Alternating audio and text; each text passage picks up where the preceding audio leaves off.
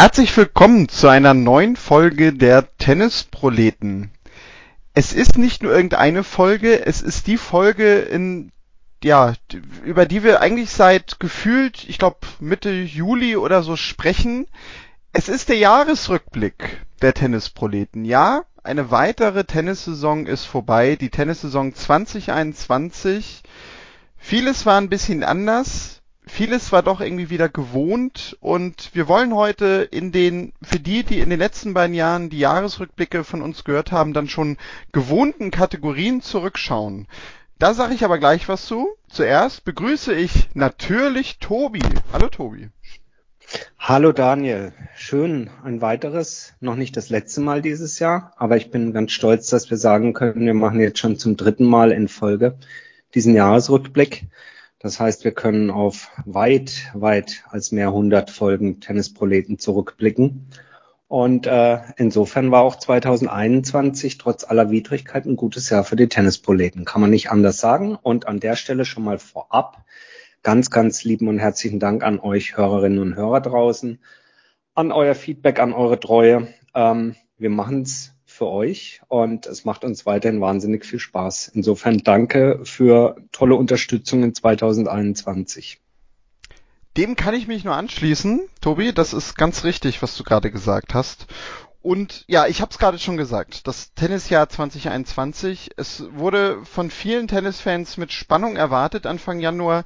Die ganze Saison ging ein bisschen später los. Viele Spielerinnen und Spieler befanden sich in Australien in kürzerer oder auch in längerer Quarantäne. Es war am Ende eine Saison mit einem Turnierkalender und mit Turnieren, die sehr abwechslungsreich waren. Sie waren mit Publikum, ohne Publikum, teilweise unterschiedlich am selben Tag auf derselben Anlage. Aber am Ende haben wir doch irgendwie so von den, ich sag mal, Kerndaten her ja einen relativ normalen Turnierkalender gehabt. Kann man sagen, in einer Extremsituation doch am Ende irgendwie ein normales Tennisjahr? Hm, das ist ja fast eine Frage, die ich mit Ja oder Nein beantworten kann. Ähm, aber in beiden Fällen bräuchte ich eine Erklärung. Ich sage Nein. Ähm, auch wenn wir uns in manchen Phasen des Jahres wieder einer wie auch immer gearteten Normalität angenähert haben, war es in meinem Empfinden nach wie vor eine Saison, die ähm, ja, die, die nach wie vor ja Höhen und Tiefen und eben nicht Normalität beinhaltete. Ich erinnere mich eben an, du hast schon angesprochen, an den verspäteten Start, äh, dann an äh, stattfindende Turniere in Miami und in ähm, Acapulco, dann aber Indian Wells wieder doch nicht. Ähm, sprich, es kam dann wieder so ein, so ein Corona-Stopp-Moment äh, hinein. Dann ging die Sandplatzsaison irgendwie so dann doch ganz normal los. Es fühlte sich ganz normal an, bis Roland Garros um die äh, Ecke kam und sagte, wir starten mal eine Woche später. Gut, auch das lässt sich verkraften. Das war dann aber auch erst wieder mit limitierten Zuschauern und die mussten um kurz nach acht abends von der Anlage. Die Night Session war dann wieder im total leeren, gespenstisch leeren äh, äh, Philippe Chatrier äh, in der zweiten Woche dann mit Zuschauern. Ähm, ja, dann hat Wimbledon stattgefunden mit Zuschauern. Ähm, also jetzt zum Jahresende, ich muss jetzt nicht jedes Turnier aufzählen, jetzt zum Jahresende dann plötzlich der Davis Cup dann wieder ohne Zuschauer. Also äh, ich finde alles andere als normal. Ähm, nein, das war kein normales Jahr ich, ich, ich bin ganz froh, dass du jetzt bei Wimbledon quasi einen Break gemacht hast, weil sonst hätte ich danach einfach abmoderiert und gesagt, das war der Tennisproleten-Jahresrückblick 2021. Ähm, ja. Nee, aber du hast ja vollkommen recht. Also es, es war ja wirklich irgendwie ein Auf und Ab, ähm, was Corona anging. Es war, glaube ich, auch thematisch irgendwie ein Auf und Ab bei vielen Themen und vielen Geschichten, die wir so hatten, die wir teilweise über drei, vier Wochen hintereinander begleitet haben die dann plötzlich weg waren, die irgendwie wiederkamen. Sicherlich sogar auch Themen, werden wir eventuell heute auch feststellen, über die wir eine Zeit lang gesprochen haben, die dann aber komplett irgendwie sich wieder erledigt haben oder von der Bildfläche verschwunden sind. Und damit kommen wir vielleicht zu dem, was wir heute vielleicht machen. Vielleicht ganz kurz noch, Daniel, vielleicht ganz ja. kurz noch. Vielleicht ist das ja auch noch irgendwie normal, dass Themen kommen und gehen. Aber nur noch so ein, zwei Highlights, wo ich weiß, dass wir später nicht drauf eingehen werden, bin mir ziemlich sicher. Aber dieses Jahr war nicht normal. Dass Rafael Nadal Roland Garros nicht gewinnt, ja, ist nicht normal ja, äh, dass wir dieses Jahr Ergebnisse gesehen haben, die dann doch äh, ankündigen, und wir haben es hier häufig besprochen, dass der anstehende Wandel und Wechsel und der Abschied der großen drei bevorsteht und jetzt da ist mehr oder weniger, ist eben nicht normal. Ja? Und bei den Damen, da bin ich mir ziemlich sicher, dass wir später nochmal drauf zu sprechen kommen, war es alles andere als normal. Also insofern äh, irgendwie aber auch ein cooles Tennis, ja, auch wenn es nicht normal war. Das definitiv. Also weil da, das gibt heute so viele Punkte, wo ich genau sagen würde, das unterstreicht das nämlich. Es war ein sportlich gesehen, fand ich, herausragendes Tennisjahr. Das können wir vielleicht schon mal so vorwegnehmen. Und ja, du sagst, ne, Geschichten kommen und gehen, Tennisproleten bleiben bestehen. Genauso wie unsere Kategorien beim Jahresrückblick. Ihr werdet in den nächsten Minuten hören folgende Kategorien. Wir haben immer jeweils zu Damen und Herren uns mindestens einen Namen oder eine Geschichte ausgedacht, sowohl Tobi als auch ich, unabhängig voneinander. Wir wissen bisher beide noch nicht, was wir in den einzelnen Kategorien jeweils genommen haben. Und zwar, die Kategorien sind Spielerin, Spieler des Jahres, Newcomerin, Newcomer des Jahres, Match des Jahres, sowohl bei Damen und Herren, Aufreger des Jahres bei Damen und Herren, Absteigerin und Absteiger des Jahres, dann jeweils bei Damen und Herren die Coaches des Jahres, darf natürlich auch nicht fehlen der Abschied des Jahres, dann besonders beliebt der Gossip des Jahres und und ich finde, damit können wir sogar auch anfangen. Ähm, wir hatten in der letzten Rückschau, also vor einem Jahr, eine neue Kategorie, die nannte sich öffentlichkeitswirksamste Aktionen des Jahres. Das haben wir, glaube ich, so ein bisschen aus dem Boden gestampft, kann man sagen, weil wir da den Auftritt von Naomi Osaka bei den US Open so ein bisschen nochmal würdigen wollten. Und in diesem Jahr haben wir die Kategorie jetzt einfach mal wieder mit reingenommen, so haben wir darüber gesprochen. Und vielleicht ist das sogar auch dahingehend ganz gut, weil zumindest ich da ein Thema genommen habe. Also das ist die einzige Kategorie, wo ich wirklich nur ein Thema genommen habe. Und das ist natürlich dieser berühmte Hashtag mittlerweile, der, man muss ja sagen, aus verschiedenen Gründen leider existiert, aber umso schöner, dass so viele ihn geteilt und benutzt haben, nämlich Where is Peng Shuai? War für mich halt öffentlichkeitswirksam, weil er funktioniert hat, weil viele aktive Spielerinnen und Spieler, Coaches, Funktionäre ihn weltweit verwendet haben und aus meiner Sicht, Tobi, ja, damit auch das gezeigt wurde, was sich ja viele wünschen, nämlich dass Tennis weltweit sowohl bei Damen als auch bei Herren an einem Strang zieht. Wir haben jetzt durch die Konsequenzen ja schon ein bisschen erlebt, dass das jetzt nicht bedeuten wird, dass WTA und ATP automatisch das Gleiche machen werden in den nächsten Monaten. Aber es war vielleicht, gerade vielleicht auch noch mehr für die Fans, glaube ich, äh, so ein Schritt, der vielleicht auch gezeigt hat, in der Zukunft könnte es da auch wieder größere Annäherung geben. Ja, äh, Daniel, ich glaube, da gibt es keine zwei Meinungen. Und wie gesagt, wir haben uns vorher nicht ausgetauscht und abgesprochen. Ich habe natürlich ähm, diese ja, Aktion, beziehungsweise man muss ja sagen, es ist ja auf der einen Seite eine Haltung, äh, und dann daraus resultierende Aktionen der WTA und hier eben in Person ihres, wie man es nennt, ihres Chairmans, also des Vorsitzenden äh, der weltweiten äh, Profi-Organisation im Tennis der Damen, Steve Simon, ähm, habe ich mich auch für entschieden. Ähm, die ähm, Vorgehensweise, denke ich, ist, ist wirklich beispielhaft und ist, ähm, ist, ist absolut mustergültig. Äh, in der Konsequenz jetzt alle Turniere in China und in Hongkong auszusetzen, dort auch konsequent zu bleiben. Bei dem, was man gesagt hat, ist gut, setzt das richtige Signal. Wir alle, denke ich, haben äh, nicht nur in diesem Podcast, sondern ja inzwischen in mehr oder minder allen Medien ähm, in allen Zeitungen, äh, mitunter teilweise auch schon Kommentaren, wirklich im, nicht mehr im Sportbereich, ähm, ähm, äh, im Sportteil der Zeitungen, sondern im Politikbereich oder im allgemeinen Kommentarbereich viel drüber lesen können. Und äh, die Haltung und Aktion der WTA ist wirklich beispielhaft. Ähm, die ATP könnte sich davon noch ein Scheibchen sicherlich abschneiden, denn sie hat sich nur im Geiste mit diesem äh, Statement vereint, aber lässt eben die Taten da an der Stelle noch nicht folgen. Ähm, aber wir werden sicherlich sehen, inwiefern hier äh, aus, aus Weltsportsicht ähm, ein kleines Mosaiksteinchen, was das Damentennis ist. Also ich möchte es nicht kleiner machen, als es ist, aber eben auch nicht größer, sondern in der großen, weiten Welt des Sports hat eben dieses Mosaiksteinchen äh, Damentennis und der Fall Peng Shuai dafür gesorgt, dass äh, ja in die gesamte Diskussion auch um die bevorstehenden Olympischen Spiele etc um die Durchführung von Formel 1 Grand Prix und so weiter und so fort. Wir haben viel hier drüber gesprochen. Bewegung reingekommen ist und genauso wie Naomi Osaka im letzten Jahr die Black Lives Matter ähm, Diskussion auf eine höhere und größere Plattform gehoben hat. Ähm, so ist es eben äh, in diesem Jahr die WTA, Steve Simon, mit ihrer Entscheidung äh, bezüglich der weiteren Vorgehensweise in Richtung China ja, mehr kann man da glaube ich nicht zu sagen. Wir haben das Thema ja in den letzten Wochen auch mehrmals intensivst besprochen. Ich glaube nämlich, dabei können wir das auch belassen. Wir werden natürlich weiter drüber sprechen, wenn es irgendwie neuere Informationen gibt. Wir hoffen ja, dass sich dann doch da vieles noch auflöst in der Thematik. Und Tobi, öffentlichkeitswirksamste Aktion, nun sind wir ja ein Podcast, der auch selber immer so ein bisschen darauf aus ist, in dem Rahmen, den wir halt selber haben, Öffentlichkeitswirksamkeit zu erstellen und wir wollen ja eigentlich gar nicht heute so sehr auf unser persönliches Jahr zurückschauen, was wir hier als Podcast gemacht haben.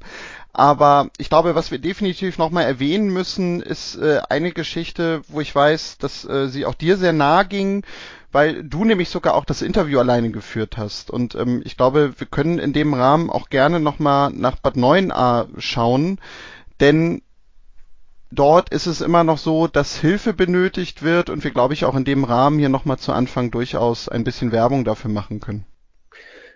Das äh, machen wir gerne und das sollten wir auch. Ähm, diejenigen von euch, die das gehört hatten, äh, wir haben im äh, August mit ähm, dem HTC Bad 9a gesprochen, der als Tennisverein und auch als Ausrichter der deutschen Tennismeisterschaften für Seniorinnen und Senioren ebenfalls Opfer der Flutkatastrophe im Ahrtal wurde, wo alles komplett zerstört wurde. Und ähm, ähm, was mir in diesem äh, Interview war sicherlich auf der einen Seite sehr, sehr bemerkenswert und, und absolut ja grandios war in dem Sinne, dass wir uns dort haben unterhalten können. Äh, was mir dort hängen geblieben ist äh, im Kopf, ist einfach dieser Satz, ähm, vergesst uns nicht. Äh, wir hatten darüber gesprochen, dass der Winter bevorsteht und schneller kommt, äh, als man eben denkt. Ähm, und ähm, im, im, Zuge eben der Bereitstellung von Baumaterialien etc. etc. alles sehr, sehr schnell gehen muss. Und wir Menschen ja dazu tendieren, Dinge dann auch schnell wieder ähm, zu vergessen. Wir alle haben mit der Pandemie viel zu tun. Die letzten paar Wochen darüber hinaus hat uns die Bundestagswahl beschäftigt und, und, und.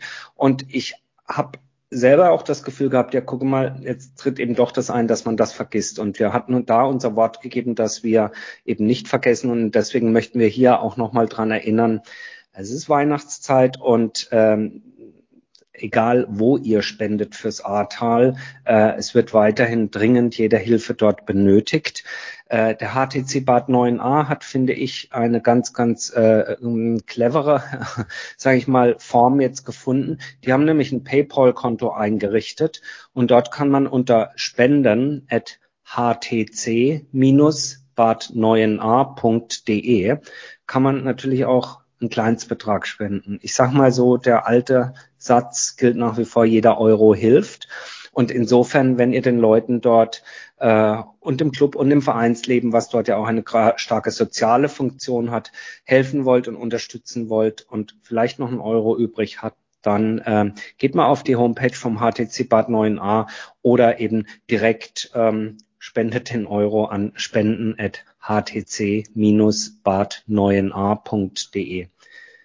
Wir beide danken euch ganz herzlich für eure Unterstützung und äh, senden Grüße ins Ahrtal und drücken die Daumen, dass es dort in 2022 ganz schnell wieder zu einer wie auch immer gearteten Normalität kommt. Ja, richtig. Und Tobi, das waren jetzt vielleicht ja zwei etwas schwere Themen, mit denen wir auch hier begonnen haben, unserem Jahresrückblick, aber das haben wir auch bewusst so gewählt, weil wir äh, das auch gerne loswerden möchten und ähm, das oder uns auch sehr viel daran liegt, dass wir das relativ prominent nochmal in dieser Folge platzieren. Kommen wir aber vielleicht jetzt zum Sportlichen des Jahres 2021 und wir fangen mal an mit der Kategorie Newcomerin und Newcomer des Jahres. Lass uns vielleicht anfangen mit der Newcomerin des Jahres, weil das zum Beispiel eine Kategorie ist, wo ich mir eigentlich relativ sicher bin, dass wir da beide denselben Namen haben, Tobi. Soll ich was sagen jetzt? Sag mal was. Also meine Newcomerin des Jahres hat zwischen dem 24. Februar 2020 und dem 7. Juni 2021, das sind ähm, geschmeidige 15 Monate, kein einziges Match gespielt, zumindest keins, was in irgendeiner Statistik aufgeführt wird im Damen-Profi-Tennis. Davor hat sie ein bisschen rumgedattelt, sage ich jetzt mal despektierlich in niedrigen Gefilden, kam dann aber im Juni auf die Tour Ah, okay. Mal kurz in, Not in Nottingham. Ich, ne? hatte, ich hatte gerade kurz gedacht, du nimmst jetzt Henrike Maas. Nein, nein, nein. Also ähm, die hat nicht in Nottingham gespielt. Dann nochmal ein kleineres Turnier und sorgte das erste Mal schon für Aufsehen in Wimbledon. Aber der große Wurf ist Emma Raducanu natürlich gelungen mit ihrem Sieg bei den US Open. Emma Raducanu stand im Juni diesen Jahres auf der Weltranglistenposition 366. Aktuell im November steht sie äh, auf Weltranglistenposition 20 und das natürlich ähm, in erster Linie aufgrund ihrer, man muss ja eigentlich sagen, sogar beiden hervorragenden Ergebnisse. Auch Wimbledon war schon grandios, in die zweite Woche vorzubrechen. Ähm, aber dann eben der US Open Sieg, der, glaube ich, sehr, sehr viele Tennisfans in, in ihren Bann gezogen hat. Für mich ganz klar die Newcomerin des Jahres, Emma Raducano, die, sag ich mal, weibliche Boris Becker Story der 2020er Jahre. Ja, dem kann ich nichts hinzufügen. Genau, also die habe ich natürlich auch genommen. Ich glaube, das äh, würden, wenn man, glaube ich, 100 Leute befragen würde, wie Werner Schulze-Erdel das immer gerne gemacht hat, würden wahrscheinlich mindestens 98 Personen genau diesen Namen nennen nach diesem Tennisjahr bei den Damen. Ähm, kommen wir vielleicht deswegen auch gleich zu den Herren. Da habe ich einen Namen, wo ich mir eigentlich relativ sicher bin, dass du ihn nicht hast. Machen wir es okay. vielleicht jetzt so, dass du nochmal vorlegst und ich dann gleich bei der nächsten Kategorie jeweils vorlege. Ähm, ja, können wir machen. Nur wenn ich jetzt den hab, den du auch hast, dann guckst du ja dumm aus der Wäsche, ja, oder? Ja, dann gucke ich halt dumm aus der Wäsche, das kennst du ja schon nach drei Jahren. Ja. Also ich habe einen äh, Spieler, einen Newcomer des Jahres, da habe ich mich dann doch noch mal kurz zwicken müssen und überlegen müssen, war das jetzt eigentlich dieses oder letztes Jahr? Das zeigt dann doch mal wieder, wie lang so ein Jahr war, äh, wie voll dieses Jahr gepackt war und dass man manche Dinge nicht vergessen hat, aber im Rückblick fast schon wieder eben, wie gesagt, zweimal nachdenken muss, wann das eigentlich geschehen ist. Und es ist eben noch kein Jahr her dass Aslan Karatsev auf Platz 114 der Weltrangliste stand. Und aktuell steht er auf Platz 18. Aslan Karatsev ist für mich der Newcomer des Jahres ähm, mit seinem grandiosen Run äh, bei den Australian Open bis ins äh, Halbfinale. Und äh, die ihn dann natürlich auch in Weltranglistensphären gebracht haben, wo er plötzlich für alle großen Turniere schon mal qualifiziert war.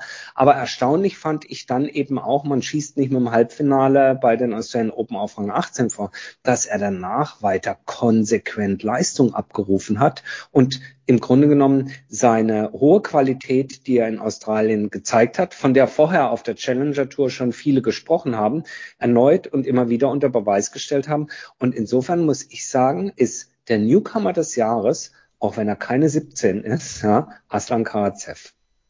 Hm, interessant, denn den hatte ich dafür wirklich gar nicht auf dem Schirm. Ähm, was wahrscheinlich auch wirklich daran liegt, dass ich da mehr aufs Alter schaue. Und hm da waren für mich nämlich so, ja, also eigentlich gab es für mich am Ende nur einen Spieler, weil ich hatte nämlich äh, einen Spieler so erst auf dem Zettel, wo ich dachte, ja, der hätte das eigentlich verdient dass man ihn dann nennt, denn er hat dieses Jahr insgesamt, ich glaube am Ende sieben oder nee, sogar acht Challenger-Titel gewonnen, nämlich Talon Griegspor. Und hm. der steht jetzt auf 65 in der Weltrangliste. Hat sich dieses Jahr unglaublich hochgespielt natürlich dadurch. Dann habe ich mir aber gedacht, naja, der ist ja aber schon 25. Ist der wirklich, kann man den wirklich so als Newcomer nennen? Natürlich eigentlich schon, weil der ist jetzt in den Top 100 und man kann glaube ich schon sagen, insgesamt dann irgendwie auch neu jetzt in Grand Slam Tennis und auf der Tour, also der ATP Tour etabliert. Wir hatten aber in den letzten zwei Jahren nämlich genau schon diese Diskussion. Da ging es um Yannick Sinder und Carlos Alcaraz, ähm, wo wir beide uns auseinandergesetzt haben. Ja, kann man die zu der Zeit denn nehmen? Die haben sich auf der ATP Tour doch noch gar nicht etabliert und bisher nur Challenger gespielt. Im ersten Jahr hat mich das tierisch aufgeregt, dass du Yannick Sinner genommen hast, obwohl der auf der Challenger Tour eigentlich da nur spielte. Letztes Jahr habe ich Carlos Alcaraz genommen, wo du gesagt hast, jetzt widersprichst du dir ja selbst, Daniel, weil der hat ja nur auf der Challenger Tour bisher größtenteils gespielt. Und da dachte ich mir, da ich jetzt aber da ja eine Konsequenz entwickeln muss und auch mhm. ein bisschen aufs Alter schaue, nehme ich einen Spieler, der dieses Jahr auf der Challenger Tour sechs Titel gewonnen hat und sich dadurch jetzt von 308 auf 99, also in die Top 100 gespielt hat, damit bei den Australian Open qualifiziert ist, nämlich Sebastian Baez, 20 Jahre alt. Ähm, es gab, hatte ich gelesen, noch nie wohl einen jüngeren Spieler, der in einem Jahr sechs Challenger-Titel gewann. Dazu noch drei weitere Finals. Und ja, das ist dann am Ende mein Newcomer des Jahres. Was auch mit daran liegt, dass ich ihn bei den Next Gen Finals auch gesehen habe, wo er mir sehr gut gefallen hat. Da drei Spieler geschlagen hat, die in der Weltrangliste ja auch automatisch dann nochmal vor ihm standen und aus meiner Sicht ja gut dann im Halbfinale gegen Carlos Alcaraz unterlegen war, wo man schon sah, ja, da fehlt natürlich noch was. Mhm. Das ist eine sehr schöne Wahl, Daniel, und da hast du vollkommen recht. Den hatte ich jetzt so nicht akut auf dem Zettel, aber ähm, Insofern umso schöner, dass du ihn hier eben auf den, auf den Präsentierteller hebst. Schaut ihn euch mal an und wenn der eine oder andere jetzt sagt, ja, aber wieso denn nicht Carlos Alcaraz? Das ist doch der Newcomer des Jahres. Du hast schon gesagt, wir haben ihn auf der einen Seite letztes Jahr schon gehabt. Und dann muss man natürlich sagen, so ein bisschen tennisnerdig, wie wir das Ganze verfolgen. Äh, selbst wenn wir ihn letztes Jahr nicht gehabt hätten, wäre er dieses Jahr schon kein Newcomer mehr, weil dafür verfolgen wir es einfach zu äh, intensiv, äh, als dass man sagen könnte, das ist jetzt ein Newcomer. Carlos Alcaraz hat sicherlich dieses Jahr einen Riesensprung getan, überhaupt keine Frage. Ähm, und äh, und und äh, verbessert sich stetig, aber er ist eben kein Newcomer mehr und insofern finde ich eine sehr sehr schöne Wahl und ja, vielleicht übernehme ich das dann fürs nächste Jahr, dass wir uns bei Newcomer, Newcomerinnen ausschließlich auf Spieler vielleicht bis maximal 20 Jahre konzentrieren sollten. Aber denke ich nochmal nach drüber. Ja, genau, das ist halt der Punkt, ne? Also dadurch, dass ja. wir das nie für uns klar definiert haben, kann man natürlich genau jedes Jahr diese Diskussion führen. Ich finde aber zum Beispiel deine Wahl komplett nachvollziehbar, dass man ihn als Newcomer nimmt, weil er einfach auch in diesen Regionen noch nie gewesen ist und sich ja in der Wettangliste, wie du gerade vorgerechnet hast, ja auch wirklich ordentlich nach vorne gespielt hat. Das stimmt. Also insofern freue ich mich, dass du dich nicht darüber aufregst, dass ich jetzt einen Älteren genommen habe. Ähm, aber aufregen ist ein schönes Stichwort. Sag mal, ähm, was war denn dein Aufreger des Jahres? Willst du zuerst Damen oder zuerst Herren? Ich habe mich, ich habe mich an der Stelle nur für einen entschieden. Insofern kannst du tun und lassen, was du möchtest. Okay, also sagen wir mal so, ähm, dann mache ich zuerst mal eine kleine Klopause. Ach, Stefanos Tsitsipas war dein Aufreger des Jahres? Bei den Herren auf jeden Fall, ja. Also weil ich fand die Geschichte ja? irgendwie auch so herrlich, weil die so so so eine Absurdität hatte. Also es ging letztendlich darum, dass jemand gar nicht auf dem Court ist und alle regen sich drüber auf und es war ja irgendwie auch total nachvollziehbar. Gleichzeitig konnte Aber sag mal in zwei, drei Worten für diejenigen, die es nicht mitbekommen haben, aber wirklich nur ganz kurz, was ist passiert? Also es ging um das Match äh, Stefanos Tsitsipas gegen Andy Murray, wo Tsitsipas sich nach einem Satz, ich weiß gar nicht mehr nach welchem Satz das gewesen ist, das habe ich jetzt nicht nochmal genau nachgeguckt, auf jeden Fall sich ja für, ich glaube insgesamt zehn Minuten ähm, vom Court begab, um wohl angeblich auf Toilette zu gehen. Und Andy Murray sich darüber ziemlich echauffierte, also schon während des Matches und er vor allem auch in der Pressekonferenz danach, so wie ich das in Erinnerung habe, ziemlich austeilte. Mhm. Das Ganze hatte sich dann aber zwei Tage später wiederholt, weil Tsitsipas gegen Adrian Manarino genau dasselbe machte und das dazu führte, als er dann wieder auf den Court zurückkam nach seiner etwas ausführlicheren Pause, dass er einerseits mit Buhrufen äh, ja quasi zurückgewünscht wurde, als er denn den Court betrat, ihn das wohl schon ein bisschen traf, weil er nämlich auch sagte, und das war genau dann auch so ein bisschen daran dieser Streitpunkt, ich habe jedoch eigentlich gar nichts falsch gemacht. Es gibt ja keine Vorgabe dafür. Der Punkt dann aber auch noch war, dass er dafür schon, ähm, ich hätte jetzt fast gesagt, einen Ordnungsruf kam, aber wir sind ja nicht im Bundestag, nämlich eine Verwarnung bekam von Schiedsrichterseite. Und ja, sich dadurch dann so in den nächsten, ich weiß gar nicht mehr, wie lange das ging, aber ich glaube schon so zwei, drei Tagen schon so ein bisschen hochschaukelte in die Diskussion, wie man eigentlich damit umging und oder umgehen sollte in, in Zukunft auch vor allem. Und ähm, ja, das fand ich war schon so, also der Aufreger halt, der mir zuerst auch einfach einfiel. Das stimmt. Ähm, Konsequenzen gab es danach in derlei Hinsicht, dass oh, ich habe es nicht mehr genau im Kopf, dass bei der WTA die Toilettenpausen auf fünf Minuten gekürzt worden sind, aber bei der ATP noch nicht oder sowas. Irgendwie also so eine Halblösung bisher. Irgendwo gab es eine, eine Änderung, was Toilettenpausen angeht, aber die ist nicht konsistent durchges äh, durch, durchgesetzt und umgesetzt worden. Zumindest nicht so, dass sie für immer und überall gilt. Sorry, ich habe es echt nicht mehr genau im Kopf. Es war entweder nur bei den Damen, dafür nicht bei den Herren, äh, oder nur bei den Grand Slams und dafür nicht bei den normalen Turnieren. Irgendwie sowas. Ja, also äh, es soll, es, also wie ich das mitbekommen habe, will die ATP wohl ab der kommenden Saison diese Pausen auf maximal drei Minuten begrenzen. Oh, okay. Und zwar aber ab dem Moment, in dem der Spieler die Toilette betritt, was ja bedeutet, ja. dass jetzt quasi immer dann jemand bis zur Tür mitgehen muss. Ja. Ja. Wir werden das in 2022 verfolgen, übrigens genauso wie wenn irgendwann mal die Corona-Mistekiste da vorbei ist, ob dann Handtücher wieder gereicht werden von den Balljungen. Da sind wir jetzt schon im zweiten Jahr. Äh, da gibt es längst keine Aufregung mehr darüber und das kann auch gerne so bleiben. Ähm, das war dein Aufreger bei den Männern mit dem Zizipas, gell? Ich habe da einen, der betrifft auch die Männer, dann schieße ich den kurz rein, dann sagst du noch, was bei den Damen so Schlimmes war, dass man sich hat aufregen müssen. Bei den Männern äh, ist mir bei Aufreger des Jahres als erstes aufge äh, eingefallen, gar nicht die Klopause, äh, sondern die Aufregung, als äh, Roger Federer am äh, Sonntag nach der ersten Woche Roland Garros für sich entschieden hat, ich höre jetzt mal auf dort weiterzuspielen beim Grand Slam Turnier in Paris. Ich ziehe raus, obwohl ich für die nächste Runde qualifiziert äh, wäre, äh, weil ich möchte mich jetzt auf Rasen konzentrieren.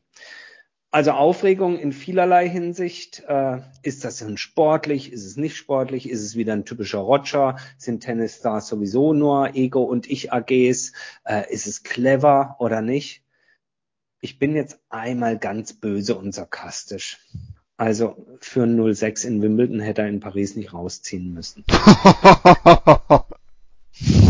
oh, da werden wir auf den Deckel kriegen. Hate. Ich glaube, jetzt kriege ich ja Haue auf Insta und sonst was in den Kommentaren.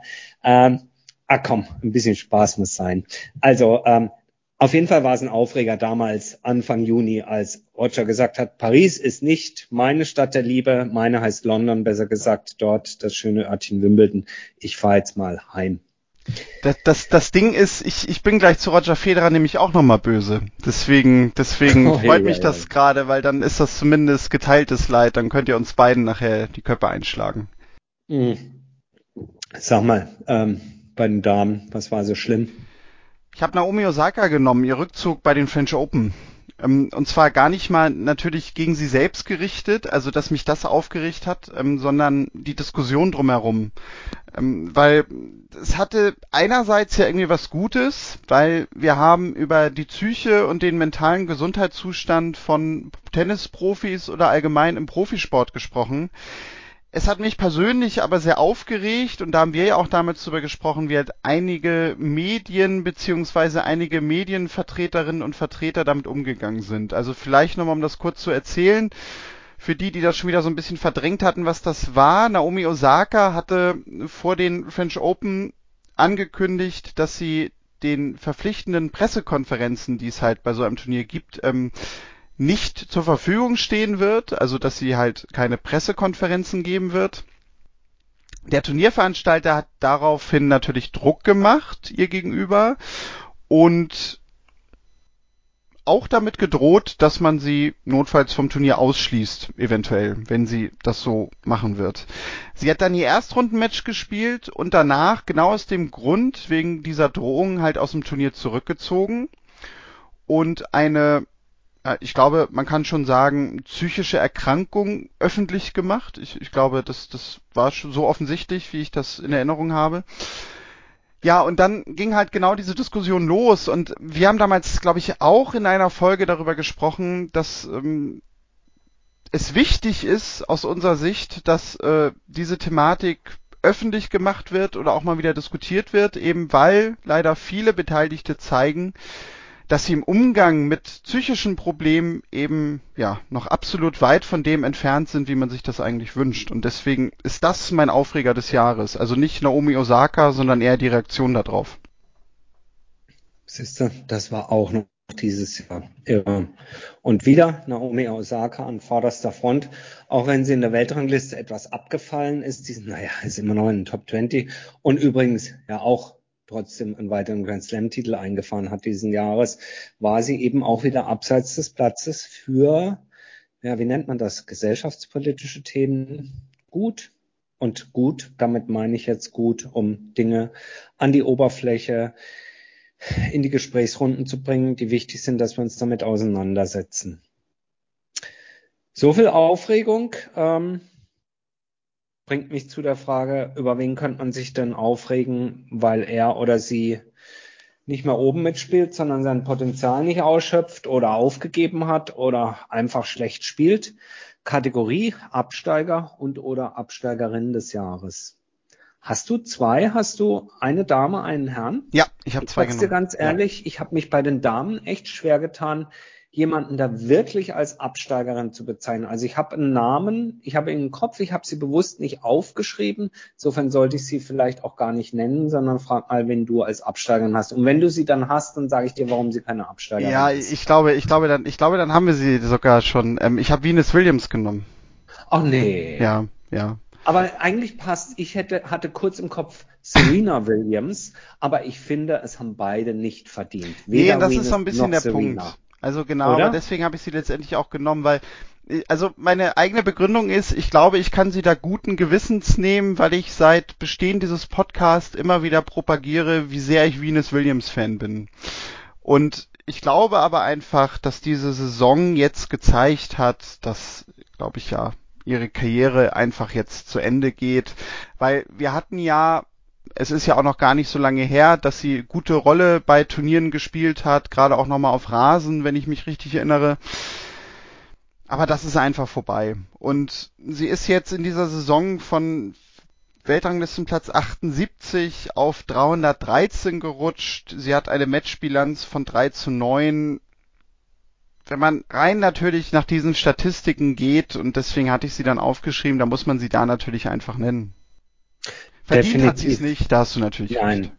Nein, hat sie nicht, aber es ist auf der anderen Seite schön, dass du sie nochmal ansprichst, weil wenn wir schon sagen, es ist ein Jahresrückblick, dann muss ich sagen, in dem Moment, wo du das ansprichst, bekomme ich als Tennis-Fan äh, dann doch nochmal ein ganz bisschen Gänsehaut, weil ich mich an einen sehr schönen Moment in 2021 erinnere.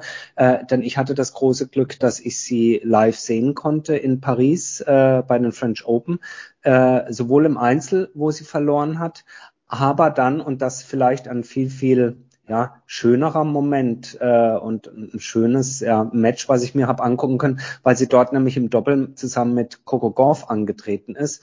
Und das ist ja nun wirklich, äh, die beiden äh, trennen ähm, ja, gute, na, was sind das, was dürften das sein? Drei, 22, 23, 23 Jahre, 24 Jahre, ja, irgendwie so.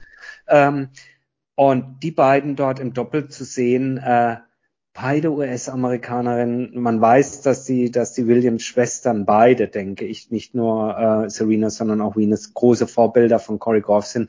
Und die dann dort live zu sehen in Paris, endlich wieder Tennis vor Zuschauern, die Sonne brannte runter. Ich habe einen fetten Sonnenbrand gehabt und so, aber das ist echt ein Gänsehautmoment in diesem Jahr. Und insofern danke, dass du Venus Williams, wenn auch in der wenig ruhmvollen Kategorie Absteigerin des Jahres genannt hast. So hat sie dann doch einen würdevollen Platz in unserem Jahresrückblick. Absolut. Das Ding ist, letztes Jahr hatte ich sie sogar noch als Match des Jahres. Und zwar ähm, nämlich das Match in Lexington 2020 gegen ihre Schwester. Und da haben wir nämlich beide noch gesagt, dieses Match hat es alleine schon deswegen verdient, nicht nur weil es gut war, sondern weil es höchstwahrscheinlich sogar auch schon der letzte berühmte Sister Act zwischen den beiden gewesen sein kann. Das hat sich nach dem Jahr jetzt natürlich auch irgendwie nochmal verfestigt. Absolut. Absolut. Interessant ist, dass ich bei dieser Kategorie äh, nur die weibliche Form dastehen habe, Absteigerin des Jahres, hinten dran, aber bei mir steht Nick Kyrgios. Und Nick Kyrgios ist mein Absteiger des Jahres. Ähm, steht jetzt noch auf Rang 93 aktuell in der Weltrangliste. Ich denke mal, er wird es mit Ach und Krach äh, regulär in die Australian Open rein schaffen. Äh, ansonsten hätte man ihm dort sicherlich auch eine Wildcard gegeben, äh, kommenden Januar. Aber, ach Gott, wir haben so oft über ihn gesprochen, aber dieses Jahr, finde ich, ist er für mich echter Absteiger. Denn ja, auch eine, eine Esparti als Australierin hat sehr genau überlegt, wann sie wie sich auf die weite Reise begibt rund um den Globus mit äh, massiven natürlich Restriktionen nach Australien zurückzukehren aufgrund der Pandemie. Nick Kyrgios ist da sicherlich noch auf der einen Seite noch vorsichtiger scheint er mir zu sein und auf der anderen Seite eben noch heimatverliebter und ähm, äh, ich fand das aber ein weiteres Jahr, wo man halt einfach sagen muss, ja, äh, braucht ihn das Tennis, müssen wir jetzt nicht neu führen, die Diskussion, aber ich fand es einfach irgendwie, das war alles irgendwie nur noch, nur noch äh, halb gar. Das ist so, weiß nicht, wer, wer von 1860 München äh, Sascha Mölders kennt, der schießt mit 37 noch Tore, hat aber eine Wampe wie verrückt und äh, so ein bisschen ist halt eine Kirgos. Ich finde, der könnte auch acht Bier trinken, dann stellt man ihn da halt noch auf den Platz. Aber so richtig ernst nehmen konnte ich ihn dann dieses Jahr doch nicht mehr. Ich würde es mir wirklich anders wünschen, aber für mich ist er dieses Jahr der Absteiger. Ich habe keinen anderen in der Weltrangliste gefunden, der runtergegangen ist und wo ich sagen müsste, das hätte mich enttäuscht. Da gab es andere, die sind auch runtergesunken. Verdasco hängt irgendwo bei 170 inzwischen in der Welt. Könnte man auch sagen, der ist abgestiegen und so. Der ist aber, glaube ich, das zweite Mal Vater geworden und, und, und. Nick Kyrgios ist für mich der Absteiger des Jahres. Habe ich ausstehen den Namen, ja. Nee, also natürlich, ja, ja, klar. Echt? Also ich war jetzt hier, du hast wieder irgendwo einen rausgegraben. Nee, nee, also das war für mich offensichtlich, weil genau aus dem Grund, also wir haben Anfang des Jahres, glaube ich, sogar über ihn gesprochen in der Saisonvorschau und da haben wir nämlich gesagt, dass er natürlich mit seiner Haltung und seinem Auftreten, wo ich sogar immer noch finde, gerade auch in Bezug auf Corona, ich vieles nachvollziehen kann, auch dass er gesagt hat, er reist zu gewissen Turnieren nicht etc er schon aber dadurch den Druck jetzt hatte dieses Jahr, dass er irgendwie sportlich was liefern muss mal wieder. Und ja, genau das ist nicht passiert. Ähm, er hat eine Matchbilanz in diesem Jahr von 7 zu 8, also halt auch nur 15 Matches. Da habe ich ja mehr Medenspiele. Da hast du mehr und vor allem mehr gewonnen. Und nee, nee, nee, nee, leider nicht, aber. Und ja, also er hat in seiner Statistik halt stehen zweimal die dritte Runde bei Australian Open und in Wimbledon. Und das war's letztendlich. Und ja, also deswegen für mich auch ganz klar der Absteiger des Jahres. Zuerst, und das wäre nämlich mein grandioser Roger Federer Gag gewesen, ähm, den ich äh, aber, naja, später, denn, also den ich erst hier hatte bei Absteiger des Jahres, wo ich dachte natürlich Roger Federer, so als Gag das erst zu sagen, aber dann dachte ich mir, nee, es gibt eigentlich eine Kategorie, wo das nachher noch viel besser passt. Deswegen verschiebe ich diesen Gag jetzt einfach. Zumal, ja, zumal man ja fairerweise auch sagen muss, ähm, naja, der ist halt auch echt lange jetzt verletzt. Genau. Ja. Und wenn jemand so lange verletzt ist, dann kann er kein Absteiger nee, sein. Nee, eben, das wäre unfair. Das, das wäre das wäre total unfair, ja, genau. Also, wie gesagt, Aber, das wäre mit dem Augenzwinkern. Es ist halt äh, bei, bei Roger Naht der Abschied. Da können wir jetzt mal von ausgehen, so was man auch in den letzten Wochen gelesen hat. Äh, es gab ein langes Interview mit ihm in der Schweizer Presse, meine ich, wo er das hat auch durchblicken lassen, dass also der Fokus jetzt in der in der Rehabilitation und äh, äh, seiner seiner ganzen medizinischen Bemühungen darauf liegt, dass er zukünftig sich ordentlich bewegen kann, mit seinen Kindern Skifahren kann. Äh, aber natürlich möchte er einen ordentlichen Abschied haben. Nicht mehr in diesem Jahr, ganz bestimmt, wahrscheinlich, wahrscheinlich im nächsten Jahr, aber dieses Jahr gab es auch Abschiede. Äh, Leute, die gesagt haben, ich lasse es jetzt mal sein letztes Beispiel war Johanna Konter, haben wir letzte Woche drüber gesprochen, die mit jetzt 30 Jahren, glaube ich, Tschüss sagt im Tennis. Ähm, aber es gab noch andere. Ähm, ich habe einen Namen. Wie viel hast du? Zwei. Zwei. Okay. Und hier hätte ich Bist nämlich, hier hätte ich nämlich gesagt, der Roger Federer Gag passt noch viel besser. Also. Aber ich habe, willst du erst Damen oder erst Herren? Ah, lass uns Damen zuerst machen. Okay. Carla Suarez Navarro habe ich genommen. Ah ja, also wir haben uns nicht abgesprochen, aber das liegt auf der Hand. Oder? Weißt du, was das, das Ding war ist? ein schöner Abschied, oder? Hast du die Folge vom letzten Jahr nochmal gehört? Ähm, nein. Da hatten wir sie auch schon erwähnt. Da. Und da hat sie schon mal einen Abschied bekommen? Ja, da, also da haben wir gesagt, dass man sie auf jeden Fall, also wir hatten zwar andere Namen, wir hatten aber irgendwie gesagt, dass wir sie in dem Zusammenhang auf jeden Fall nochmal erwähnen müssen. Das hat mich jetzt im Nachhinein auch ein bisschen gewundert. Naja, sie hatte ja ihre Erkrankung.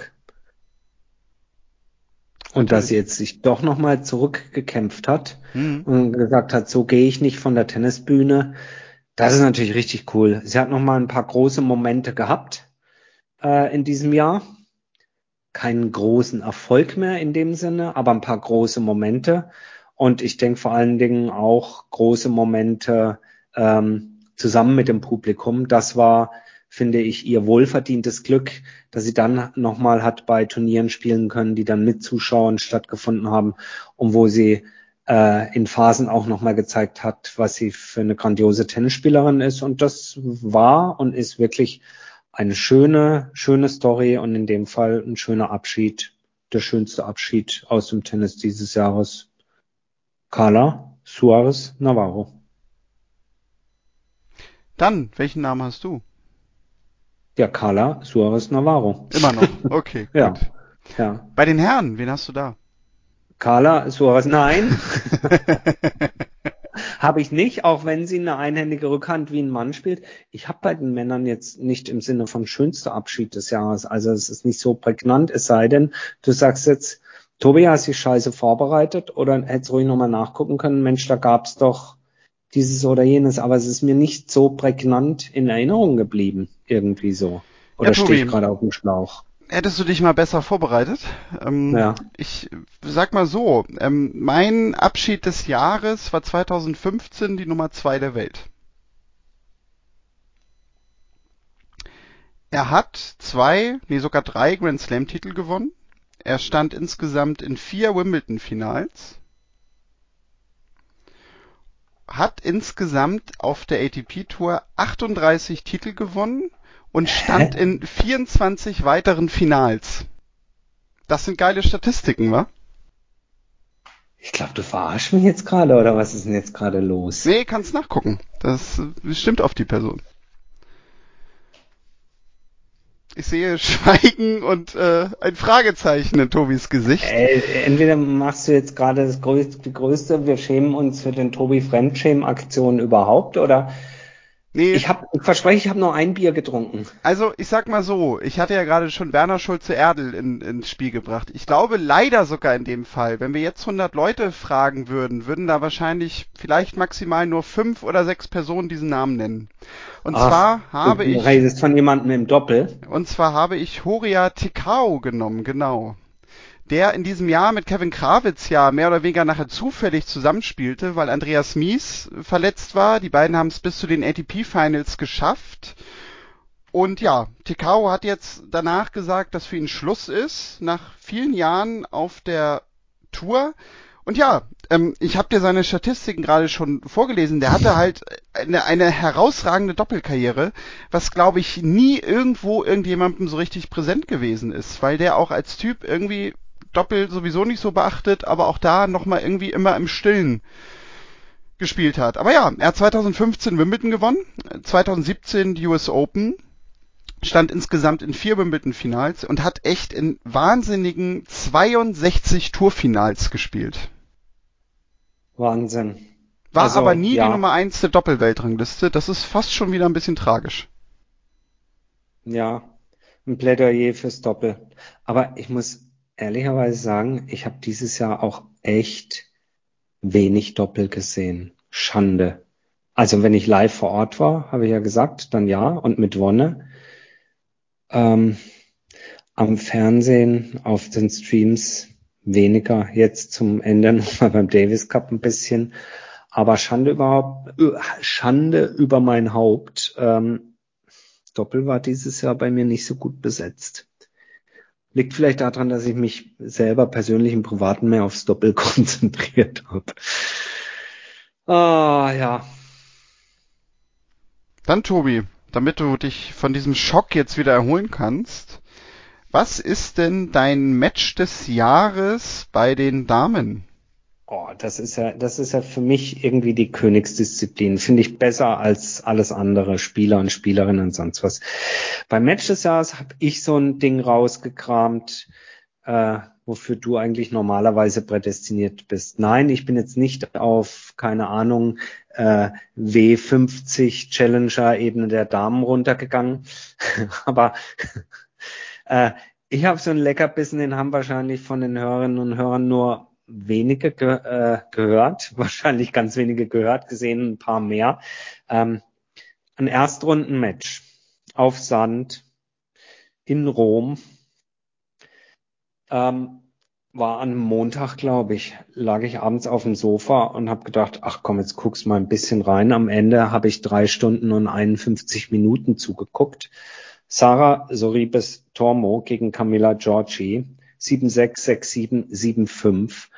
Es war eine epische Schlacht äh, zwischen zwei Spielerinnen, die sich nichts gegönnt haben. Und ich habe so großen Spaß gehabt. Ich kann mich noch erinnern, dass wir kurz vorher oder kurz nachher, glaube ich, mit, mit Henrike Maas einen Podcast aufgenommen hatte und ich mit ihr deswegen gechattet hatte. Und da währenddessen lief dieses Spiel und wir haben uns dann hin und her geschrieben und haben uns köstlich amüsiert über diese Prügelei in Rom. Und es ist, es war für mich das Damenmatch des Jahres. Ist vielleicht ein kleiner nerdiger Leckerbissen hier eher draußen, mögt sicherlich noch andere im Sinn haben. Schreibt uns gerne in den Kommentaren, was war euer Match des Jahres bei den, bei den Damen, natürlich auch bei den Herren. Aber ich habe allergrößten Spaß gehabt und seitdem gucke ich mir das äh, immer ganz gern an, wenn die beiden wieder aufeinandertreffen oder eine von den beiden. Da habe ich die beide so richtig schätzen gelernt. Ja, da muss ich sagen, habe ich, weil du gerade sagtest, nerdig, äh, ein ähnliches Match sogar.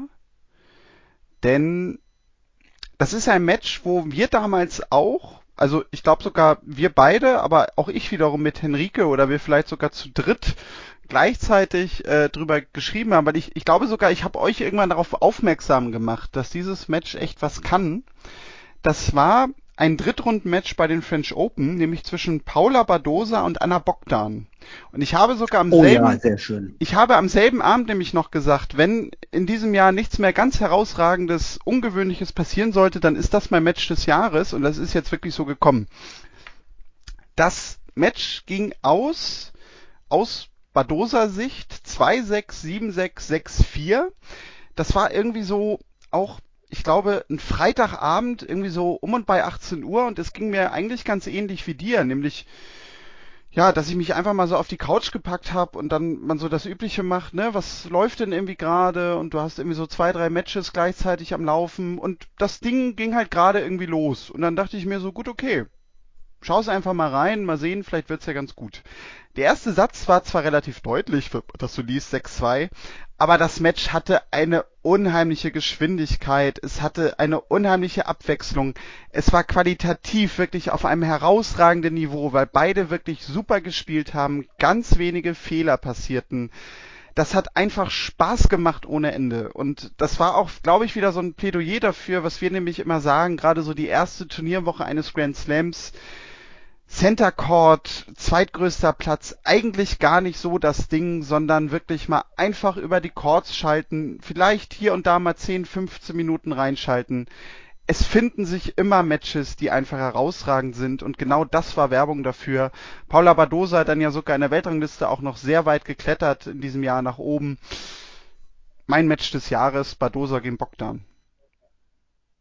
Absolut, absolut, äh, sehr, sehr gute Wahl. Und an der Stelle auch nochmal der Hinweis, wir haben vorhin über Newcomerinnen äh, gesprochen, vielleicht müssen wir auch noch sowas wie Aufsteiger, Aufsteigerin, das ist ja so die ähnliche Sparte. Und ich hatte mir Badosa auch notiert bei Newcomerin, wird natürlich in den Schatten gestellt hier von Emma Raducanu, aber äh, Paula Badosa in diesem Jahr auf Rang 70 in die Welt, äh, in der Welt ins Jahr gestartet, beendet das Jahr auf Rang 10 der Weltrangliste, hat ein Bombenjahr gespielt, hat Indian Wells gewonnen äh, und äh, die Kurve stetig nach oben in diesem Jahr. Äh, vielleicht nicht Newcomerin, aber sicherlich eine der Aufsteigerinnen dieses Jahres und deswegen vollkommen zu Recht von dir eben auch hier in der Kategorie Match des Jahres entsprechend äh, gewürdigt.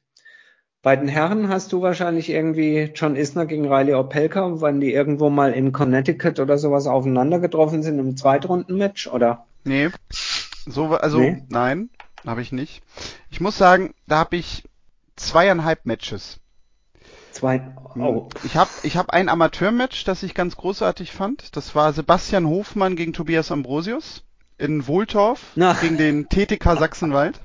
Natürlich, weil du einen großartigen Coach an deiner Seite hattest, muss man an dem Tag natürlich dazu sagen. Aber Tobias Ambrosius gewann 3 zu 6, 7 zu 6 und dann im Match-Tiebreak 10 zu 8. Tobi, das war ganz großes Kino. Ein persönliches Highlight, ja. Und ja, und dann, dann habe ich zwei, zwei Matches ge genommen, weil einerseits ging es mir darum, okay, es muss dann vielleicht irgendwie schon ein Match von Natur sein und da nehme ich ja immer Matches, die ich auch live gesehen habe da habe ich genommen das Finale bei den French Open, Djokovic gegen Tsitsipas. 6-7, 2-6, 6-3, 6-2, 6-4 für Djokovic. Match hat mir persönlich unheimlich Spaß gemacht. Genauso wie das Halbfinale zuvor gegen Nadal. Das fand ich auch herausragend. Und dann habe ich noch ein Match genommen, wo ich selber quasi vor Ort war, weil ich dachte, theoretisch könnte man das ja auch als eigene Kategorie nehmen. Und ja, da habe ich so ein richtiges Nerd-Ding ähm, nämlich Baptiste Crepat gegen Dean Kelly. Die haben sich getroffen in der zweiten Bundesliga.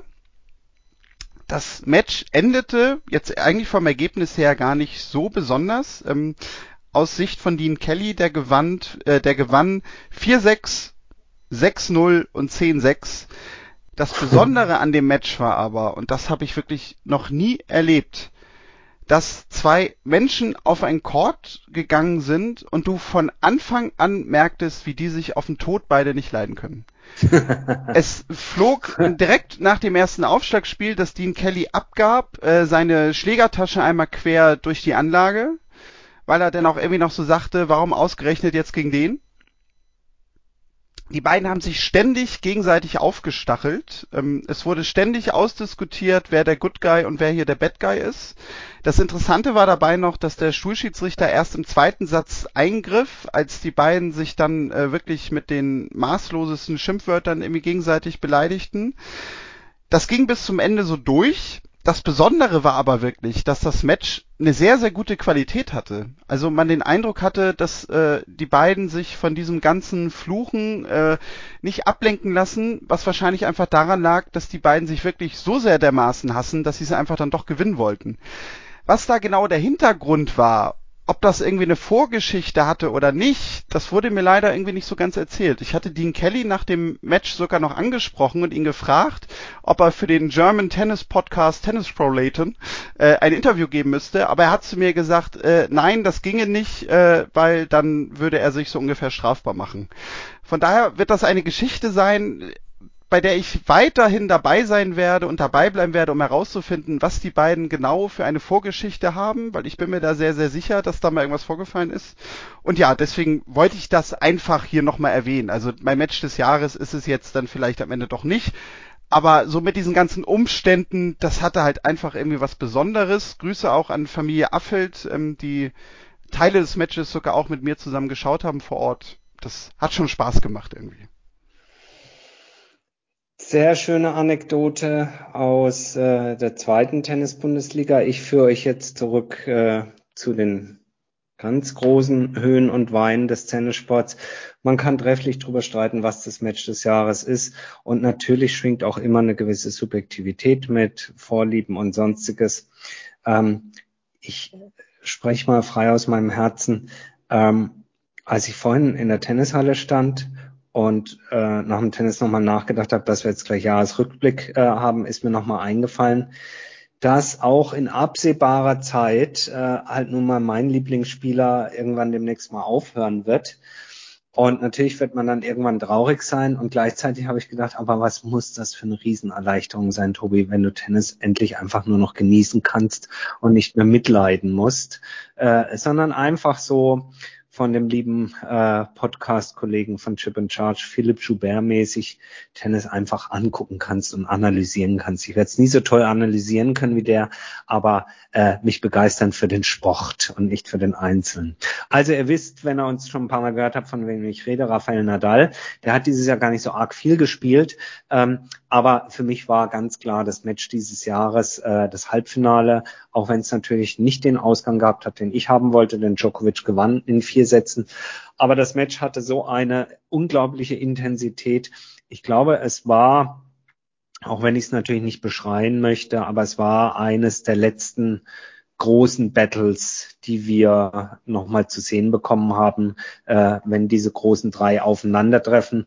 Das heißt nicht, dass es nicht nochmal passiert, klar, aber das ist inzwischen wahrscheinlich so auf Grand Slam-Ebene ja, an einer Hand maximal abzuzählen, dass sowas nochmal stattfindet. Und es war einfach ein Freitagabend, der äh, in Paris dann Gott sei Dank mit Zuschauern äh, ähm, die übrigens, auch das natürlich gehört zur Dramaturgie dazu, die dann trotzdem irgendwann nach Haus gesch ähm, ähm, geschickt werden sollten, ja, weil es gab nach wie vor die Curfew, also die, die Ausgangssperre, die etwas nach hinten verlegt wurde.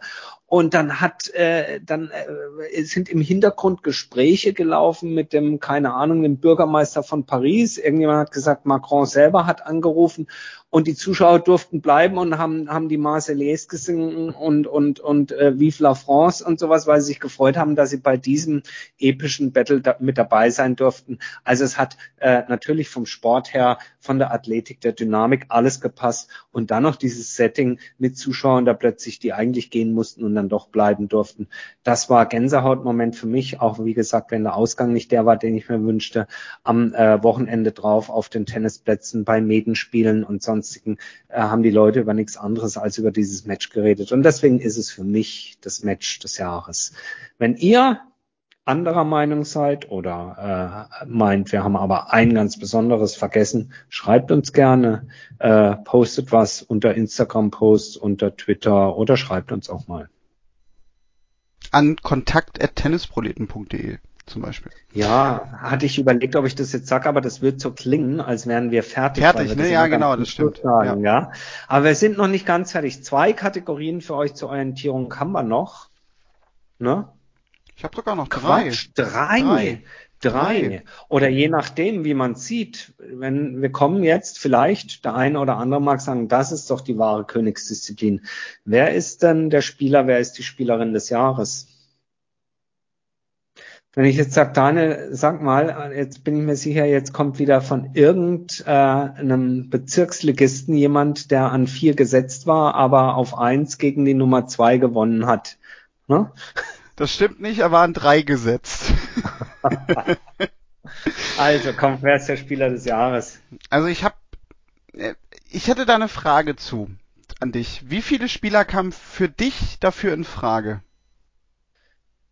Ernsthaft kamen zwei für mich in okay. Frage und ich wollte jetzt gerade den Mund verbieten, äh, nicht den Mund verbieten, ich wollte jetzt gerade sagen, du kannst hier nicht in Eigenregie ständig zwei oder drei nennen, wenn wir nach dem Spieler oder nee, dem Match fragen. Nee. Aber ich habe mich eines Tricks bedient, also insofern, sag mal, ich habe ja. an zwei gedacht. Ja. Okay, also genau, also weil das wäre das Ding. Ich muss sagen, wenn wir für die für das erste Halbjahr der Saison und das zweite Halbjahr der Saison einen Spieler des Halbjahres dann quasi küren würden, wären das für mich zwei verschiedene Namen. Und zwischen mhm. denen habe ich überlegt.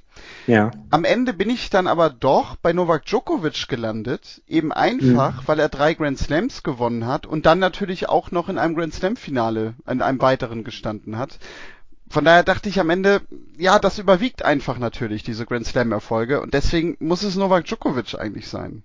Ja, der, der, ich äh, ja, äh, ich habe, glaube ich, den gleichen Gedanken gehabt und deswegen habe ich als Namen auch seinen aufgeschrieben. Aber dann habe ich gedacht, das sieht ja irgendwie komisch aus. Deswegen habe ich als Spieler des Jahres habe ich Daniel Djokovic. Aber das zählt natürlich das waren nicht. Die beiden, das waren deine beiden Namen, die du hattest? Danil Djokovic. Also, also, also, Daniil, also der hätte, ja, also nein, also der hätte zwischen Medvedev und Djokovic entschieden. Ja. Okay, ja. weil mein zweiter Spieler wäre wirklich in der Tat Zverev gewesen. Echt? Ja. Okay. Ja. Also das ist interessant. Vielleicht lass uns das ganz kurz noch ausdiskutieren, äh, aber bevor wir es ausdiskutieren, also Djokovic, man muss es am Ende sagen, hey, äh, der hat drei Grand Slam Titel gewonnen, der stand bei den US Open im Finale, äh, souverän die Nummer eins verteidigt hier dieses Jahr, äh, da führt kein Weg dran vorbei äh, sportlich gesehen äh, ist er der Spieler des, äh, des Jahres. Aber doch noch mal ganz kurz. Also ich hätte, ich hätte gesagt, es ist Medvedev, ähm, weil er nach meinem Dafürworten ähm, ja, er hat es eben unter Beweis gestellt. Er hat im Finale eines Grand Slams den, den Grand Slam Titel gewonnen und dabei auch noch Djokovic geschlagen. Ähm, hat dann auch noch äh, eine, eine recht passable zweite Hälfte gespielt des Jahres, äh, ATP äh, Finals gewonnen. Äh, Quatsch, was sage ich denn? Entschuldigung, das natürlich nicht, ja. Ähm, bald zu dir rüber, Zverev, ja. Äh, nein, aber für mich war es äh, Daniel Medvedev, ganz klar. Er hat das ATP Final gegen Zverev verloren und deswegen sagst du wahrscheinlich ATP Finals gewonnen und äh, Goldmedaille bei Olympia, deswegen ist es für dich Zverev. Ja, genau. Also das, das hätte wahrscheinlich sogar mit reingespielt, wenn Medvedev das Finale in Turin gewonnen hätte. Also weil ich habe mir da nämlich angeguckt, was hat Zverev so in diesem Jahr alleine mal gewonnen. So und er hat zwei Tausender gewonnen, er ist Olympiasieger geworden, er hat die ATP Finals gewonnen. Mhm. Er hat dann noch zwei weitere 500er gewonnen, also sechs Titel insgesamt in diesem Jahr. Stark, ja. Klar, natürlich, bei Medvedev ist nun mal dieser US Open Titel, der das überragt, da auch noch Djokovic zu schlagen in drei beziehungsweise im Best of Five Format. Er hat dann aber nur ein Masters Turnier weiter gewonnen, trotzdem stark gespielt natürlich und insgesamt vier Turniere in diesem Jahr gewonnen. Und da war es für mich dann schon so, gerade mit diesem Lauf, den er auch insgesamt im zweiten Halbjahr gezeigt hat, wo ich Zverev unheimlich stark fand und ich auch finde, dass er nochmal nächsten Schritt gemacht hat, war für mich dann Medvedev nämlich, obwohl er im Ranking die Nummer zwei ist, aber in dieser Kategorie die Nummer drei, so dass ich am Ende wirklich zwischen Djokovic und Zverev eher eine Zeit lang überlegt habe. Okay. Also muss man, ich, ich gebe dir da recht, man muss sagen, das Jahr war sportlich gesehen von, von Zverev bombenstark. Was ihm fehlt, haben wir oft genug besprochen, ist eben noch der eine Titel beim Grand Slam Turnier. 2022 stehen die Chancen, denke ich, ganz gut für ihn. Äh, werden wir aber dann sicherlich in unserem Ausblick auf das nächste Jahr besprechen. Ähm, ich kann beiden gut leben, aber letzten Endes brauchen wir einen Spieler des Jahres und ich denke, da sind wir uns einig. Es ist Novak Djokovic. Dann. Ja, Tobi. Spielerin des Jahres. Genau. Wie lange hast du da überlegt? Ähm, dann am Ende doch länger. Ich war nämlich sehr schnell dabei und habe gesagt, na ja, klar, wenn du jetzt so drauf guckst, dann ist die Spielerin des Jahres auch diejenige, die die Newcomerin des Jahres ist, ist Emma Raducanu. Und dann habe ich doch noch ein paar Mal überlegt und habe gedacht, wen könnte man denn da noch und was ist denn noch alles so passiert und habe mir nochmal die Ergebnisse angeguckt und ähm, also, jetzt, jetzt, jetzt habe ich mich um die Entscheidung gedrückt, also muss ich mich jetzt entscheiden, nehme ich sie. Ich würde sagen, weißt du was? Ich schmeiße sie jetzt mal über Bord. Die hat schon so viel Lob für uns bekommen und ich sage, die Spielerin des Jahres ist Barbara Krejcikova. Die ist von 65 auf 5 in der Weltrangliste gestiegen und hat in Paris etwas geschafft, was bisher nur ganz, ganz wenigen Spielerinnen vergönnt war. Sie hat nämlich dort den Titel im Einzel und im Doppel geholt. Spielerin des Jahres Barbara Krejcikova.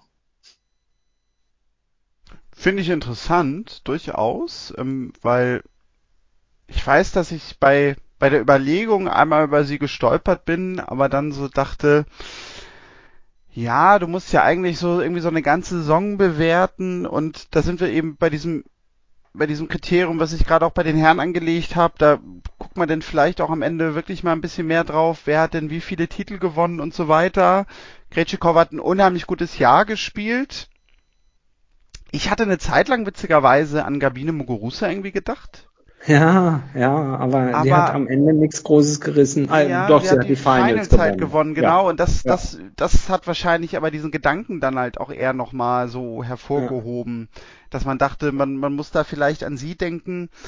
Und ja, es ist am Ende fast einfallslos, weil ich habe das Offensichtlichste des Offensichtlichsten genommen, nämlich die Nummer eins der Welt, Esparti, weil die hat Wimbledon gewonnen, die hat zwei 2000er, zwei Masters-Turniere gewonnen da dachte ich mir dann, okay, also wenn ich diese Kriterien, die ich bei den Herren so genommen habe, dann bei den Damen anlege, ja, dann muss sie irgendwie am Ende doch die Spielerin des Jahres sein.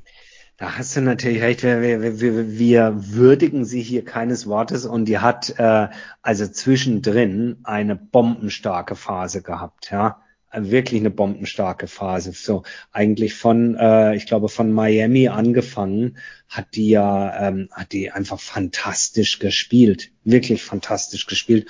Und ein Wimbledon-Titel ist halt nun mal ein Wimbledon-Titel, ist ein Wimbledon-Titel, ja. Und sie ist die Nummer eins und vollkommen zu Recht die Nummer eins. Da hast du schon recht. Ah, ähm, ja, aber weißt du was?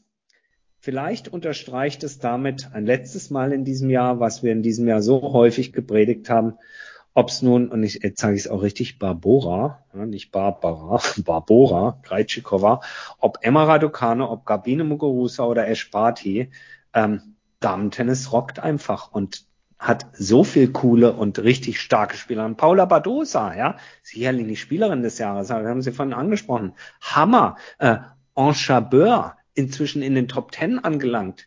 Hätte vor zwei, drei Jahren haben die Leute immer gesagt, ja, ist eine gute Spielerin, also Bombenjahr gespielt.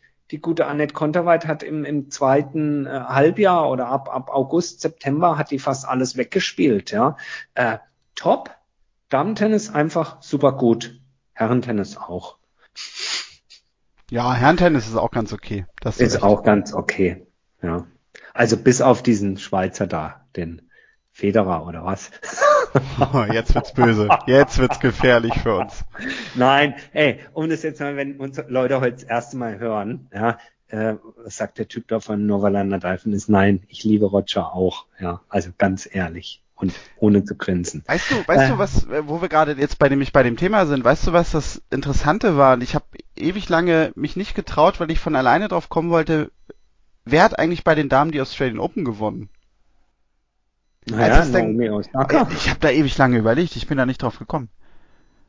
Es ist halt auch schon lange her. Es ist lange her, ja.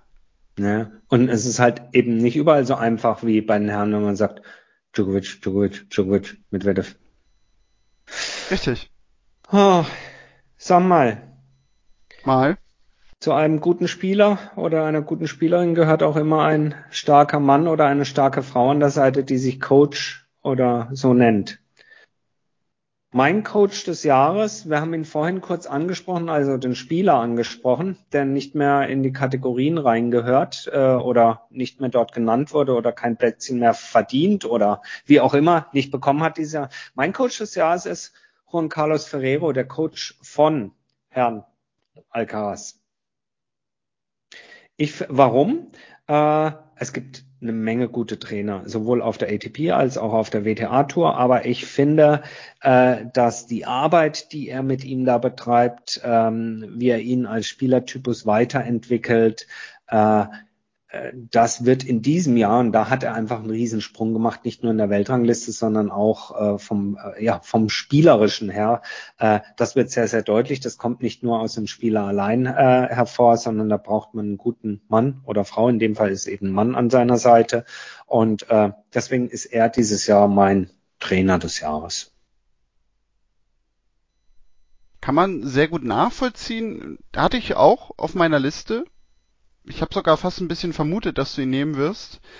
Ähm, ich habe einen Trainer genommen bei den Herren, der im letzten Jahr im Grunde von uns angekündigt wurde, dass, wenn das passieren sollte, er dann eigentlich der Coach des Jahres werden müsste, nämlich Gilles Sevara. Mhm. Denn wir haben im letzten Jahr gesagt, der leistet seit Jahren eine unheimlich gute Arbeit mit Daniel Medvedev und es fehlt halt nur noch dieser eine Grand Slam Titel. Und deswegen habe ich mir gedacht, dadurch, dass er das jetzt geschafft hat und so, ich glaube seit 2017 arbeiten die beiden jetzt zusammen, das so als ja quasi mal Würdigung des Gesamtkunstwerkes Daniel Medvedev irgendwie zu sehen, dass er da auch natürlich geschaffen hat, weil er hat da einen unheimlich riesigen Anteil dran. Ist er mein Coach des Jahres? Ja, da bin ich, da bin ich bei dir. Ähm, eine sehr, sehr gute Wahl. Schlägt vielleicht, ähm, dann würde ich jetzt sagen, wenn wir uns entscheiden müssen, würde ich dann dann zu dir rüberspringen und sagen, wenn wir uns auf einen einigen müssten, dann ist er ganz klar derjenige, der diese diese Medaille oder diesen Pokal verdient. Bin ich bei dir. Ja. Dann, wen hast du bei den Damen als Coach des Jahres? Oh, Habe ich mich ein bisschen schwerer getan mit. Ähm, ich finde letzten Endes schon, auch wenn es eben genau für diesen ganz großen Wurf so nicht gereicht hat, was Sascha Bein an der Seite von Bliskova da geliefert hat und sie ja dann doch auch zu wirklich äh, sehr, sehr guten Ergebnissen geführt hat. Ähm, das finde ich, finde ich schon gut. Äh, insofern habe ich ihn da relativ eigentlich weit oben gehabt auf der Liste. Sicherlich, wenn dann eben am Ende ein Grand Slam-Titel denn dann endlich mal rausspringen würde, dann wird es dem Ganzen die Krone aufsetzen, dann wäre es vielleicht vollkommen zurecht. Aber ich hatte ihn mir an der Stelle mal notiert und äh, würde dann auch sagen, ja, doch, ja, dieses Jahr schon. Der war bei mir auch in der Auswahl. Ich habe am Ende einen Coach genommen von einer Spielerin, die nur ein einziges Turnier gewonnen hat. Huch, wenn ich jetzt nicht, Turnier muss bedeutend gewesen wenn ich, sein, wenn ich jetzt, wenn ich jetzt nicht komplett falsch liege, hat sie nur ein einziges Turnier gewonnen. Es ist traurig, dass ich das nicht besser weiß, aber ich bin mir da sogar eigentlich, eigentlich relativ sicher. Eigentlich ist immer gut, ähm, aber doch, ich meine, das war nur ein Turnier. Ähm, und zwar war das auf Rasen und dieser Coach hat am Ende des Jahres jetzt nochmal für unheimliche Schlagzeilen gesorgt. Und zwar nämlich Torben Belz habe ich genommen. Vielleicht natürlich auch ein bisschen mit Schleswig-Holstein deutscher Brille, mag sein, aber ich dachte mir, so diese Gesamtkonstellation ist eigentlich so besonders, dass er dafür einfach in Frage kommt. Denn wir hatten, glaube ich, vor einem Jahr drüber gesprochen, an ihm liegt es jetzt so ein bisschen, Angelique Kerber, ich sag mal wieder, auf diesen Pfad zu führen, den wir als Tennisfans natürlich irgendwie auch von ihr erwarten. Und ich glaube, wir würden alle sagen, sie hat echt ein gutes Jahr gespielt. Nicht mhm. nur in mhm. dieser Turnierwoche in Bad Homburg. Also man kann, glaube ich, wirklich sagen, er hat sie wieder in diese Spur gebracht. Ja. Und ich glaube einfach die größte Auszeichnung, die er jetzt bekommen hat, und das ist ja, glaube ich, auch so die Honorierung genau dafür, dass er halt jetzt zukünftig mit Emma Raducano zusammenarbeiten wird. Ja. Und ich glaube, da würden sich ganz, ganz viele Coaches drum reißen, diese Chance jetzt zu bekommen mit ihr. Und er hat dadurch natürlich auch nochmal eine Chance, sich jetzt nochmal, ja, auch, er hat ja schon mit Donna Wekisch zusammengearbeitet, aber da jetzt natürlich auch nochmal zu zeigen, inwieweit seine Coaching-Fähigkeiten sind. Und daher habe ich am Ende Tom Bates genommen. Finde ich auch eine, eine, eine sehr gute Wahl, auch in der Begründung durchaus äh, richtig. Das ist gut. Und äh, an der Stelle muss ich einmal kurz hier spicken, weil ich mich gerade gefragt habe, was macht eigentlich Donna Vekic?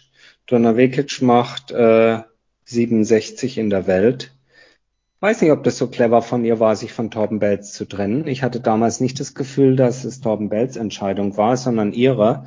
Ähm, die war eigentlich auch auf dem aufsteigenden Ast mit ihm und dann hat sie wahrscheinlich gemeint, jemand anders könnte es noch besser.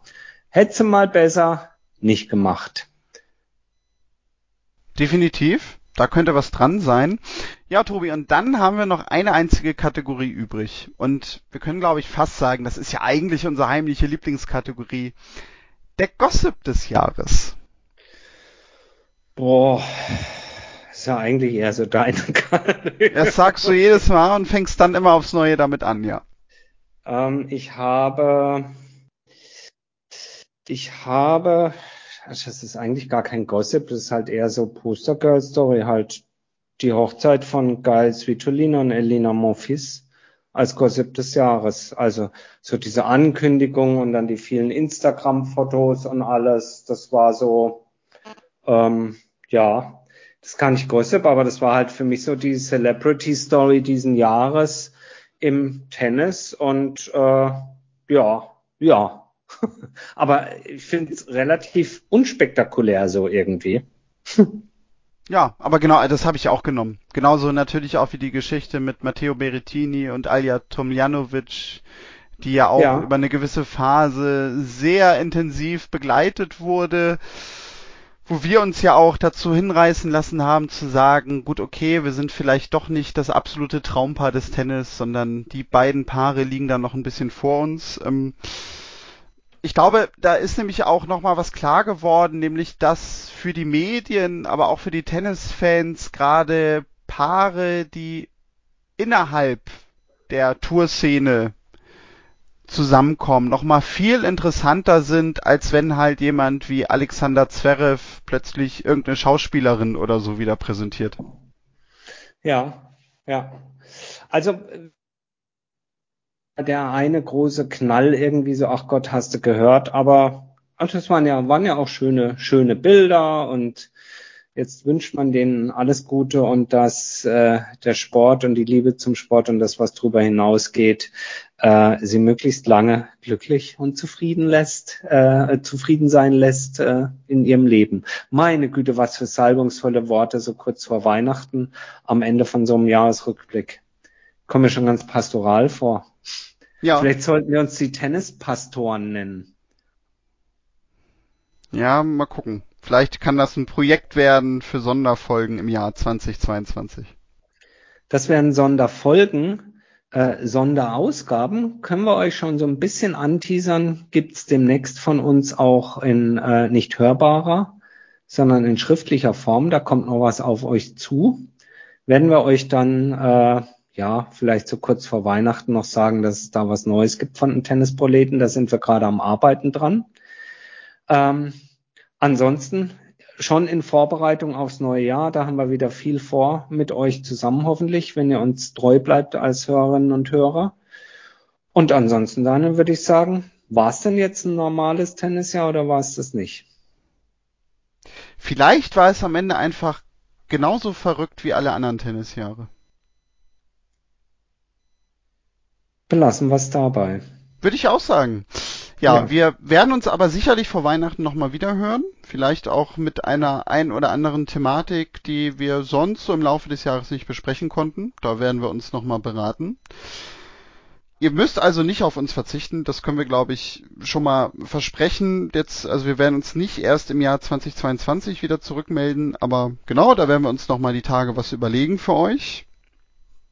Sonst, Tobi hat zwischendurch schon einmal erwähnt, wenn ihr uns kontaktieren wollt, folgen wollt, Twitter, Facebook, Instagram, dort findet ihr uns unter Tennisproleten. Gerne abonnieren und folgen, gerne uns dort was schreiben. Oder für die, die das am liebsten per Mail machen, kontakt at tennisproleten.de. Wir freuen uns über jede Zuschrift, Lob, Kritik, Anregungen, Wünsche, vielleicht Tipps. Vielleicht habt ihr etwas zu unserer Wahl hier zu sagen. Dann, wenn ihr da andere Vorschläge habt, Gerne her damit. Freuen wir uns über eure Zuschriften. Wenn ihr noch ein Geschenk für Weihnachten sucht, schaut doch vielleicht in unseren Shop auf tennisproleten.de. Da habt ihr nicht nur den Vorteil, dass ihr was Cooles findet, sondern ihr könnt uns damit auch noch indirekt beziehungsweise sogar auch direkt unterstützen finanziell, damit wir das hier alles Schönes machen können. Ja, Tobi, und sonst ist es echt soweit und wir haben ein weiteres Tennisjahr hinter uns gebracht. Schön war's. Wie gesagt, nochmal tausend Dank an alle draußen, die uns zuhören. Empfiehlt uns gerne weiter. Ihr könnt als Weihnachtsgeschenk auch einfach mal einen guten Tipp schenken. Tennisproleten abonnieren in eurem Podcatcher, gute Bewertung hinterlassen und äh, ja, gute Tennisunterhaltung für umsonst das ganze Jahr 2022 verschenken. Ja. Richtig. Ganz selbstlos. Richtig. Also, ähm, vielen Dank fürs Zuhören. Bis die Tage. Macht's gut und tschüss. Und tschüss.